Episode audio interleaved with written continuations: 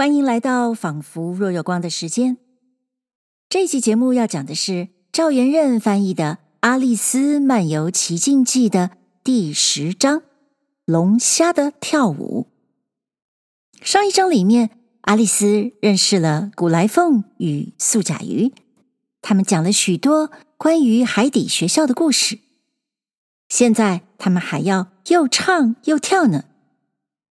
这三个家伙的对话。依然充满了语言的游戏，例如素甲鱼的歌里出现了 whiting，这是一种类似鳕鱼的鱼。不过我们当然知道 white 是白色的意思。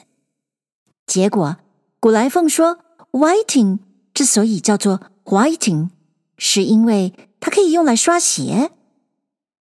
对阿丽丝来说，刷鞋用的是。黑鞋油啊，也就是 blacking。不过赵元任在这里啊，他又做了创造性的翻译，他把 whiting 翻译成黄蟹，黄色的螃蟹。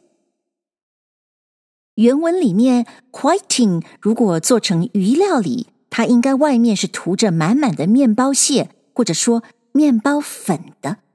现在。那既然是螃蟹，那就不是用面包粉来料理了。赵元任就把面包粉改成了生姜末了。但是，一开始赵元任为什么要把 whiting 改成黄蟹呢？难道他就不能直接把它翻译成呃，例如白鳕鱼之类的吗？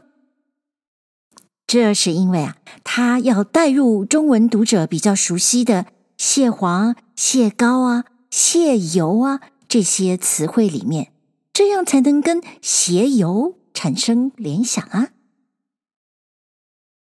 最近啊，有朋友问我，读《阿丽丝》读了这么久，哪段情节最有感觉？我觉得每段故事都有它的趣味，但是如果谈到京剧、警句的话，那我会说。上一章的一句话，我读到的时候，真的有一种脊背发凉的感觉。还记得吗？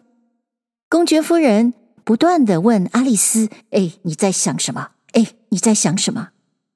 阿丽丝觉得不耐烦，可能也觉得隐私被人窥探，她就回嘴道：“I've a right to think。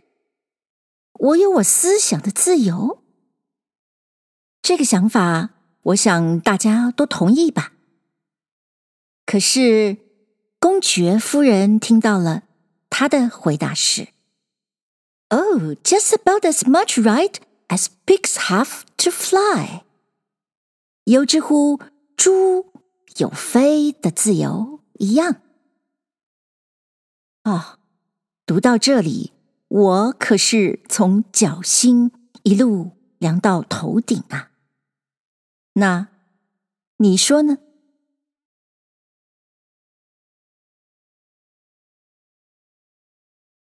阿丽丝漫游奇境记》，赵元任翻译，第十章：龙虾的跳舞。那素甲鱼又长叹了一阵子，拿它的爪子背抹着他的眼睛。他瞧瞧阿丽丝，想要说话似的，可是过了一两分钟，他哭的一个字也说不出来。那古来凤道：“就同他骨头卡在嗓子里一样。”说着，他就把那素甲鱼的身子摇晃摇晃，在他背心上捶两捶。过了好一会儿，那素甲鱼的嗓子。回复过来了，他就还是眼泪直流的说道：“你没有在海底里住过多少吧？”阿丽丝道：“我没有。”或者你连道没有介绍给一个龙虾过啊？阿丽丝几乎说出来：“我曾经尝过。”可是他连忙自己止住了，就回了一声：“没有，从没有过。”所以你再也想不到一个龙虾跳舞有多么好玩。爱丽丝道：“是吗？这是什么的跳舞呢？”那古来凤道：“是这样的，你们先在海边上站齐了，成一个一字。”那素甲鱼嚷道：“排个二字，还有啊，海獭、甲鱼、鲑鱼什么的呢。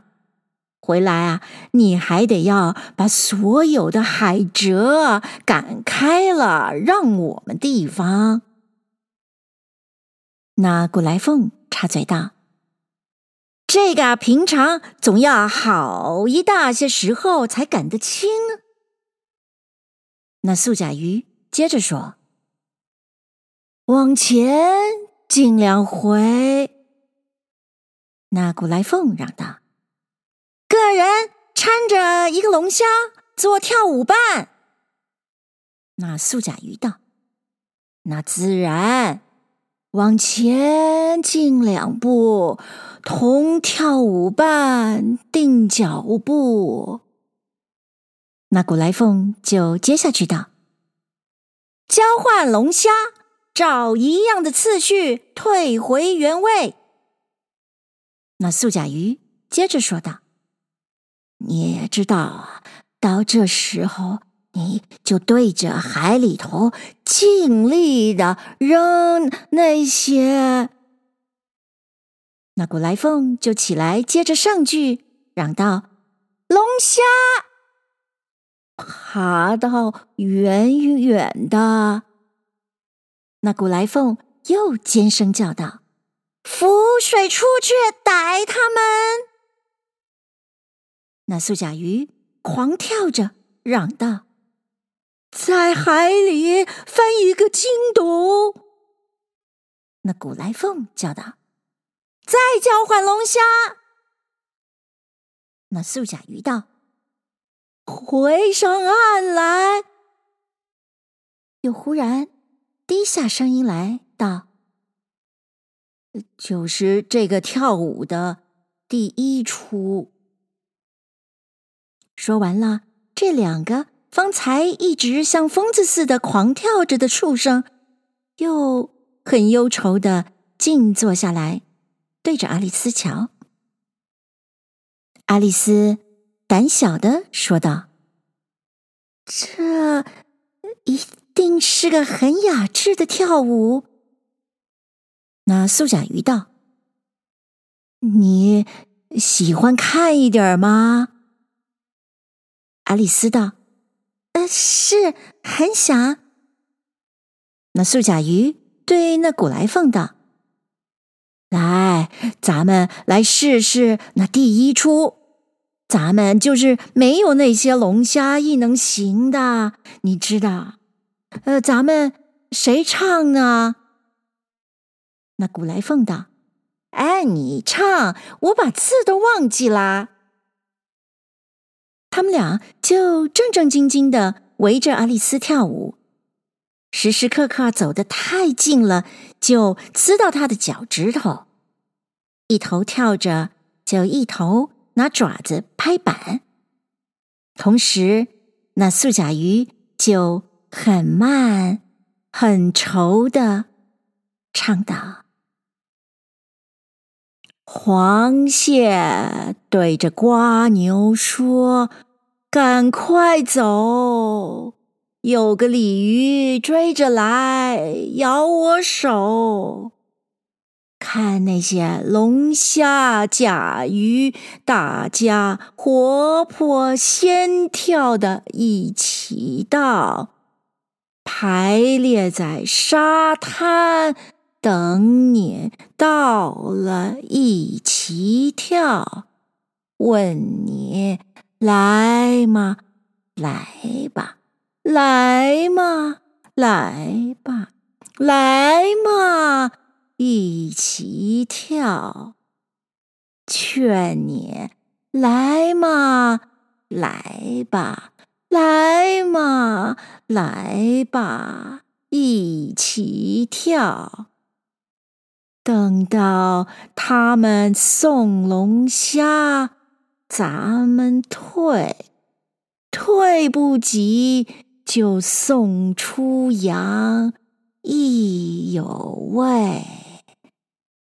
但是那瓜牛斜眼答道：“太远，太远，跑不动。”谢了那黄蟹，只得怨恨自己不中用，自己不能不肯，不能不肯，不能动，所以不能不肯，不能不肯。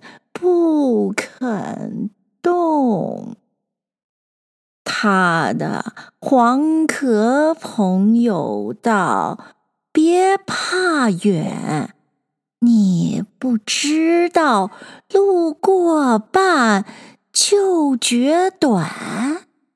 离开了英国海岸，法国就一里一里的望着道，那么你何必灰心？瓜牛还是跟来一起跳。问你来吗？来吧，来吗？来吧，来吗？一起跳，劝你来吗？来吧，吧，来吧，来吧，一起跳。阿丽丝道：“这个跳舞看看真有趣儿。”其实啊，他很愿意，他们已经跳完了。而且那首黄蟹的歌唱的真好玩儿。那素甲鱼道：“说起那黄蟹，他们，啊，你看总看见过的，不是吗？”阿丽丝道：“看见过，我常看见过他们在大海湾。”，他连忙止住嘴。那素甲鱼道：“我不知道大海湾是什么地方，不过你既然常看见他们，你自然一定知道他们是什么样子。”阿丽丝想着道：“我想我记得他们的尾巴差不多弯到嘴里，而且……”他们浑身都带着生姜末。那素甲鱼道：“你说那生姜末都不对啦！你想，在海里头，要是在他们那么光滑的背上放了生姜末，还不都给浪头冲掉了吗？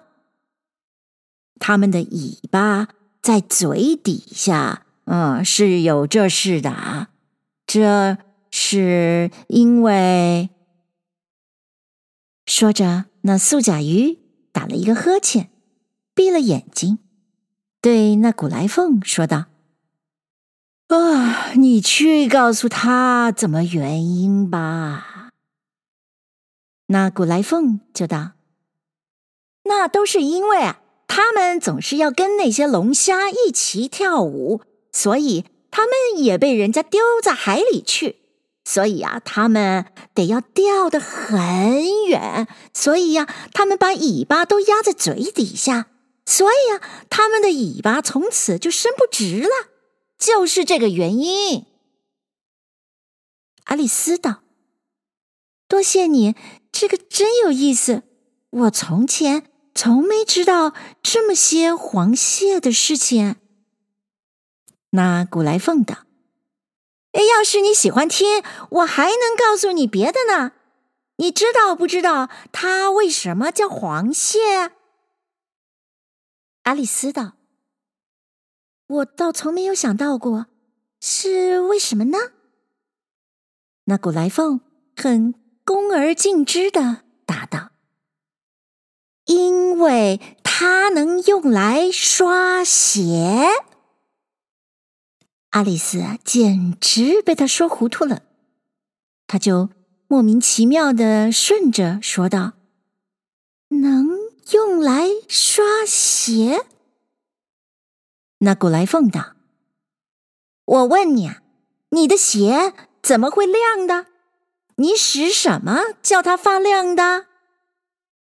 阿丽丝低头瞧瞧她的鞋，又想了一会儿，再答道：“我想这是用黑鞋油擦的。”那古来凤就用着深沉的声气道：“谁听见过黑蟹油？”在海底里的鞋都是用黄蟹油刷的，现在你知道了吧？阿丽丝就追着问道：“嗯，那是用什么做的呢？”那古来凤啊，有点不耐烦的答道：“自然是蟹黄和蟹油了。”这个随便哪个小蟹儿都会告诉你的呀。阿丽丝心上还惦记着那首歌，她说道：“要是我做了那黄蟹，我就会对了那鲤鱼说，请你留在后头，我们不要你跟我们来。”那素甲鱼道：“他们啊，不能不让他们跟来的。”凡是有点见识的黄蟹，不会没有鲤鱼就到哪儿去的。爱丽丝听了非常诧异，：“真的没有鲤鱼就不走吗？”那素甲鱼道：“自然不会走。”你想啊，假如有个黄蟹来找我，对我说他要旅行上哪儿去，我第一句就要问他：“你有什么鲤鱼？”阿丽丝道：“你要说的不是理由吗？”那素甲鱼啊，有点生气道。我本来说的就是嘛。那古来凤连下去道：“来，让我们听听你的游历吧。”爱丽丝有点踌躇的道：“要告诉你们我的游历，啊我只能打今儿早晨说起哦。可是我不能讲以前的事情，因为昨天我不是我，我我是个别人。”那素甲鱼道：“你这个啊，呃，得要解释解释明白。”那古来凤等不及的道：“哎，不要不要，先讲游历，解释啊，总要费掉那么许多时候啊。”所以爱丽丝就告诉他们，自从看见那白兔子时候起的经验。她起初啊，还觉得有点不好意思。因为那两个畜生一边一个的挨着他那么近，把眼睛和嘴都张得那么开。但是到后来，他慢慢的胆大了些了。他们俩啊，听得一点声也不做，一直听到他对那毛毛虫背“威廉师傅，你这么老”。背的一个字都不对的时候，那素甲鱼就缩了一长口气，说道：“哎呀，这真古怪啊！”那古来凤道：“这真古怪的不能再古怪啦。”那素甲鱼一头想着，又说道：“背的一个字都不对，我倒喜欢再叫他背点什么来听听看，叫他背。”说着，就瞧那古来凤一眼，好像以为他有使唤阿丽丝的权柄似的。那古来凤。就说道：“站起来背，听见懒子在那儿说。”阿丽丝想到，这些畜生真喜欢使唤人家，老叫人家背书。我就算马上就上了学堂，也不过这样。但是他仍旧站了起来背。可是他脑子里想来想去。尽是些龙虾跳舞歌，弄得他自己亦不晓得背出来些什么。那些字背出来都是很古怪的。听见龙虾在那儿说：“你们把我吵得面红耳热，嗓子渴，给我喝点糖醋汤。”我的头发就能刷得光，捆上腰带，扣上鞋，拿他鼻子就把脚尖朝外顶着走，犹如鸭子眼睛皮，能把爪甲修得一样齐。那古来凤道。这个同我小时候听见的两样的。那素甲鱼道：“我听是一点没听见过，不过我觉得那些话一点儿都不通。”阿丽丝，没有话说，她坐了下来，把手捂住了脸，心上想：不晓得几时。会再有日子，事情同平常一样了。那素甲鱼道：“我愿意你把那诗解释解释。”那古来凤连忙道：“他不会解释，接下去背一首吧。”但是那素甲鱼仍旧固执的问道。那他那脚尖儿是怎么的呢？我倒要问你啊，他怎么能拿鼻子顶到脚尖儿上呢？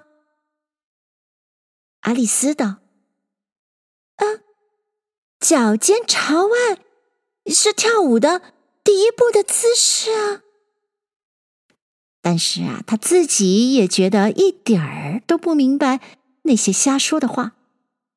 他盼望还是换点别的话来谈吧。那古来凤又急着催道：“接下去背底下的，头一句是‘走过他家花园门’。”阿丽丝虽然明明知道背出来一定又是都错的，但是她不敢为拗，她就抖着声音背。走过他家花园门，我就睁着左眼往里瞧，有什么人？看见一匹鹰头猫，同个蛤蜊在那儿分肉包。那素甲鱼插嘴道：“背这些乌里八怪的不通的东西干嘛？”你又不一头背一头解释你的意思给我听，在我所听见过的东西啊，再没有像这么样不通的啦。那古来凤一道，不错，我也以为啊，你是不用背吧？阿丽丝本来巴不得他们让她不背啊，那古来凤又道：“咱们再来一出龙虾跳舞好吗？不然就请素甲鱼再唱个歌儿给你听，还是怎么样啊？”阿丽丝热心的道：“那么，要是承素甲鱼的好意，就请他再来一个歌儿吧。”阿丽丝啊，说的这么在乎的神气，使得那古来凤有点儿看不起她的审美气味来。她道：“呵，天下人各种各样的嗜好的古怪，没有人会料得到的。伙计，你给他唱一个甲鱼汤，好吧？”那素甲鱼长叹了一声，就。一半呜呜咽咽的唱这个体面汤浓又黄，盛在锅里不会凉。说什么山珍海味，哪儿有这么样儿香？半夜起来喝面汤，体面汤。半夜起来喝面汤，体面汤，提面汤，提面汤。半夜起来喝面汤，提面汤，提土汤。体面汤，黄又烫，鱼翅燕窝比不上，谁不肯为了这味儿弄到破家当？破家当产叫碗汤，两子儿汤。破家当产两子儿汤，体面汤，体面汤，体面汤。天亮起来喝面汤，体面汤。提里吐噜，稀里呼噜汤。那古来凤嚷道：“再唱一遍尾声。”那素甲鱼刚要起头，忽然听见远处来了一声：“开审判了，案子要开审了。”那古来凤道。来吧，说着就拉了阿丽丝的手，不等那素甲鱼唱完就走。阿丽丝跑得气喘吁吁的，问道：“审什么案子啊？”但是那古来凤只答一句：“快来！”跑得更快一点，只听见后头跟来的清风里。送来的越听越远的，半夜起来喝面汤，体面汤。半夜起来喝面汤，体面汤，体面汤，体。面汤。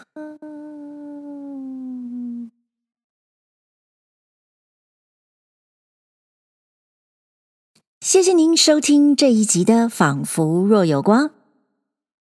原文里面素甲鱼唱的其实是 “beautiful soup”，真亏了赵元任，怎么想到把它翻成体面汤的呢？